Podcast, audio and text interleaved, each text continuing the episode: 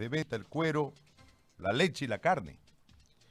Eh, en este marco hay un proceso que tiene que ver con la producción de carne en relación a los tiempos y hay varios factores allí. El frigorífico, que es el único habilitado en este momento, es decir, la venta de carne al frigorífico, que tiene una serie de especificaciones, pero se ha cortado otra parte que es el tema de los remates, etcétera. No se puede mover ganado de un lado al otro, lo que debe haber generado, yo supongo, un problema con el Beni, porque eh, lo que vienen para recría aquí este, están varados en el Beni, eh, cuántas reses habrán ahí, no sabemos.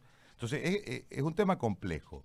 A esto hay que sumarle de que evidentemente la cuarentena tenía un objetivo, lamentablemente no se cumplió, que era el cortar el eslabón de contagio, pero ahora hay una serie de repercusiones ya en el aparato productivo. Insisto, el aparato productivo del campo es el pilar más robusto de la economía cruceña. Eh, en consecuencia, vamos a tener un montón de problemas.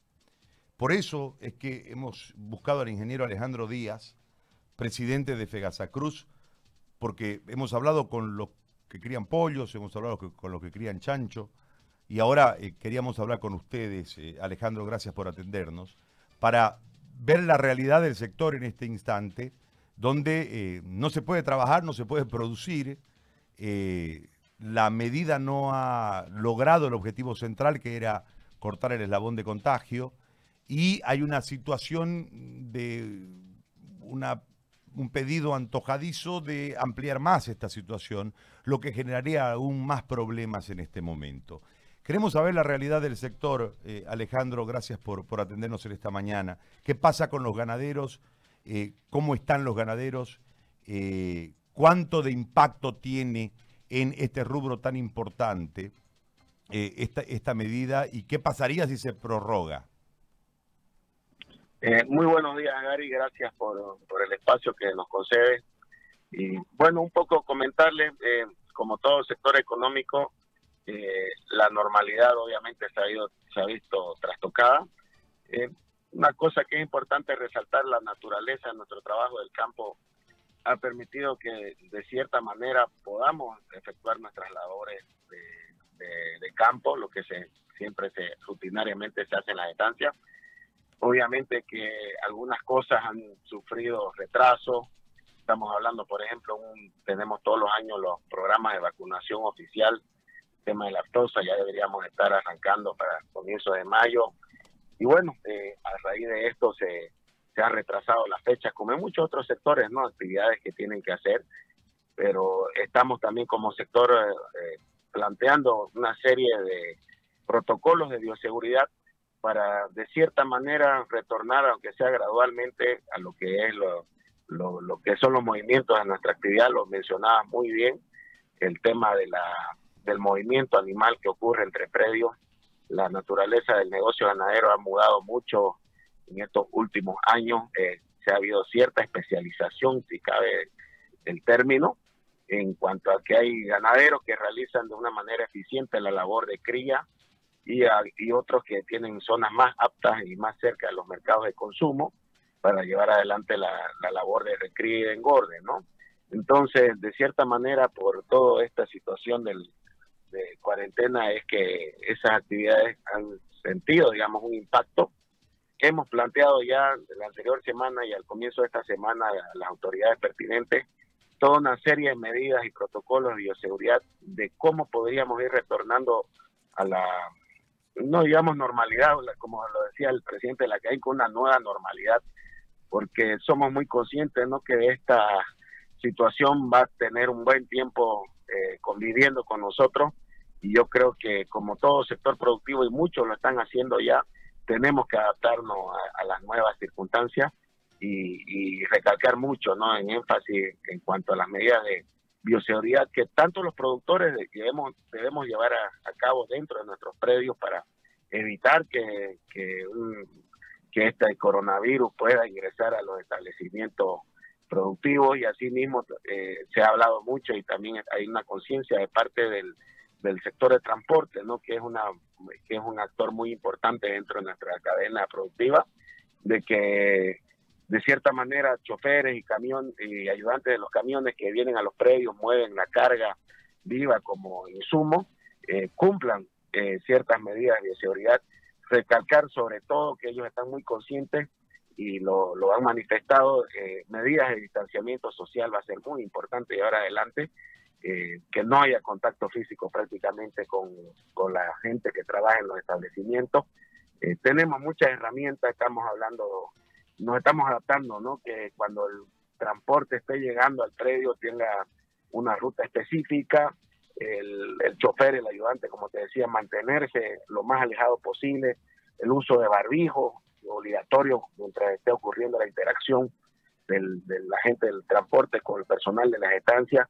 Asimismo, estos choferes tienen que contar dentro de su vehículo con una dotación suficiente de barbijo, eh, desinfectante, ya sea alcohol en gel, alcohol líquido, eh, mantener también distanciamiento social en la ruta, ellos son muy conscientes, eh, es muy sensible esto, los choferes muchas veces eh, se bajan a comer, como se dice, en las pensioncitas de, de la carretera, de los caminos, de las comunidades, yo creo que esto va a ser, va a haber que cortarlo para que no aumentamos el coronavirus a las áreas rurales, que ellos tengan que contar con su provisión de, de víveres, de, como decimos en coloquial camba, de su tapeque, ¿no? que ellos carguen su tapeque, traten de interactuar lo menos posible durante su trayecto a los establecimientos. Y bueno, como te lo manifiesto, es toda una nueva realidad que, que yo creo ha llegado para quedarse y toda medida aquí en adelante la gradualidad de retorno a la actividad económica debe considerar todo eso, Gary. Ahora, eh, una consulta, Alejandro, eh, en torno eh, es decir, uno entiende que los ganaderos más grandes, por una mayor espalda, van a, van a sufrirlo, lógicamente, pero van a poder seguramente eh, pasar el momento. Pero hay un número que debe ser el mayoritario de ganaderos más chicos que están sufriendo eh, verdaderamente la situación y que están interrumpiendo su, su cadena de producción. Uno entiende que el tiempo es importante, ¿no? Porque ganas peso, porque eh, eh, eh, tenés un proceso de tres años entre el que sale al frigorífico, el animal que sale al frigorífico, el que entra a ganar peso y el que sirve de reposición. En todo esto, ¿cuál es el cuadro porcentual de la necesidad de los ganaderos en este momento? A ver, vamos a hacer un poquito de, digregación, si se quiere, de los números en el departamento de Santa Cruz son alrededor de 31 mil productores ganaderos y de esos 31 mil, de más de 300 cabezas, solamente es un 8%, ¿no? El 1% tiene más de 1.500 cabezas, eh, 7% de 300 a 1.500 cabezas y el 90, 92% tienen menos de 300 cabezas, ¿no? Tenemos un segmento muy grande, como mencionaba, de productores pequeños, que, bueno, cabalmente lo que decíamos, ¿no? Eh, esta gente generalmente se especializa en, hacer su cría, eh, muy pocos hacen un ciclo completo de criarlo y llevarlo hasta el final, engordar. Y es por eso que a través de Pegasa Cruz y también de la Confederación de Ganaderos de Bolivia hemos manifestado esa realidad que necesitamos ir de a poco dándole oxígeno a ese sector de pequeños productores eh, para que puedan continuar de cierta manera eh, sobrellevando este temporal que significa la, el coronavirus. Y, bueno, gracias a Dios hemos tenido eh, un verano normal, se puede decir, un poquito seco al comienzo, pero en este último mes de marzo hubieron lluvias suficientes para mantener la oferta forrajera, que eso es lo más importante, pero ya estamos ingresando a una etapa seca ya este mes de abril ha sido bastante seco, se siente los calores y, es muy importante que rápidamente podamos establecer ese flujo, esa cadena productiva donde el, ese ganadero pueda disponer de su producción mientras esté con un buen peso, poder venderla a un precio razonable. Una cosa que hay que resaltar, Gary, gracias a Dios, el, mercado de la carne, si bien se ha visto disminuido al comienzo de la cuarentena eh, y no estamos practicando los números que teníamos el año pasado, pero no es un bajón importante, estamos casi similar. Eh, es muy importante resaltar también que la exportación de carne va a ser una válvula para que esa, esa, oferta que va a sobrar debido a la crisis que va a haber posterior a esto eh, pueda colocarse en otro mercado. Eh, un dato que es alentador para nuestro sector. En los primeros tres meses del año se ha exportado 2.200 toneladas de carne. Eso equivale a la mitad de todo lo que se exportó el año 2019. Entonces ya los ganaderos están siendo conscientes de que eh, tienen que mejorar la calidad de su producción en cuanto a manejo, sanidad animal. Eh, muchos productores la necesidad los está empujando a que ellos comiencen a, hacer tomar los pasos para habilitar para la exportación sus predios y bueno yo creo que va a ser de, de, cierta manera una ganancia que como sector podemos obtener de que la producción ganadera se vea mucho más profesionalizada y podamos acceder con mayores volúmenes al mercado de exportación. Entonces, no todos son noticias malas y muy importante, estamos viéndolo en muchos sectores, reinventarnos, eh, eh, ir un paso más adelante, quizá la, la comodidad de la situación que vivíamos en años anteriores no, no empujaban al productor a esto, pero como, como dice un dicho, quien precisa se tira y la necesidad obliga. Entonces, más o menos para darte un pantallazo, José Ari, por ahí está la cosa en nuestro sector ganadero cárnico. ¿Y la relación con el Beni? Con, con, el Beni, ¿cómo está? Porque entiendo que eh, hay mucho ganado que viene del Beni a terminar eh, de, de, producirse aquí. ¿Cómo está la relación con el Beni? Bueno, nosotros ya tuvimos una reunión, como te manifesté al comienzo, virtual con, con la gente de FEABENI, que es la Federación de Ganaderos del Beni y hemos establecido también un protocolo muy similar al que vamos a manejar aquí. O sea, el tema es que, el ganadero, el sector productivo tiene que ser muy consciente de, mitigar el riesgo de que el coronavirus entre a los predios ganaderos. Ya hay todo un protocolo de bioseguridad para el movimiento animal. Eh, las autoridades quizá por el tema de un poquito el, temer a, un movimiento masivo de camiones, el Beni ha restringido, o sea, la, solicitud del Beni es restringir a un comienzo el movimiento animal hacia Santa Cruz de animales de dos años para arriba, ¿no? Mayores de dos años. Pero gradualmente ir retomando la dinámica de lo que es el movimiento de, animales menores de dos años y menores de dos años, o sea, todas las categorías. Eh, del Beni a Santa Cruz hay un flujo de alrededor de 250 mil cabezas que vienen todos los años el movimiento se da básicamente a partir de estos meses que estamos entrando a la seca, que es la época de estepe. Entonces va a ser muy importante ¿no? que, este movimiento esté bien estipulado y que no implique un riesgo. Los venianos, los amigos venianos son muy conscientes de la limitación de su sistema de salud. Realmente es una pena. Y, lo que más se quiere es evitar ¿no? que, haya una propagación masiva dentro del departamento. Inclusive nosotros como autoridades gremiales en Santa Cruz hemos sugerido a la Fuerza Viva del Beni que como una forma de, de, apoyar al Beni a ver eh, que ellos soliciten no el traslado de, todos aquellos pacientes que se han infectado con coronavirus que necesiten cuidado intensivo, lo que se llama la terapia intensiva para que puedan ser atendidos en nuestro departamento.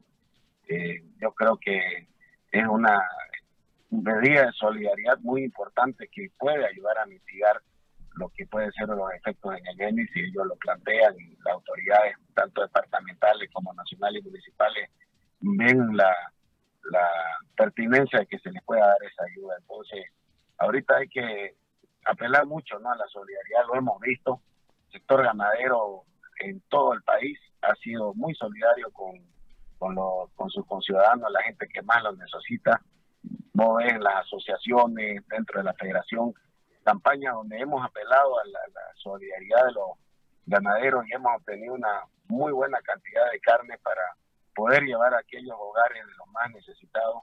En el caso de Fegasacruz, nosotros tenemos una campaña alimentando corazones. Hemos atendido a más de 40 albergues, centros de rehabilitación, hogares de niños, de gente desamparada, eh, ollas comunes en los barrios más necesitados. Y bueno, eh, yo creo que en esta crisis pues lo, lo peor y lo mejor sale a relucir, ¿no? Y esperemos que, destaque lo, mejor de cada uno.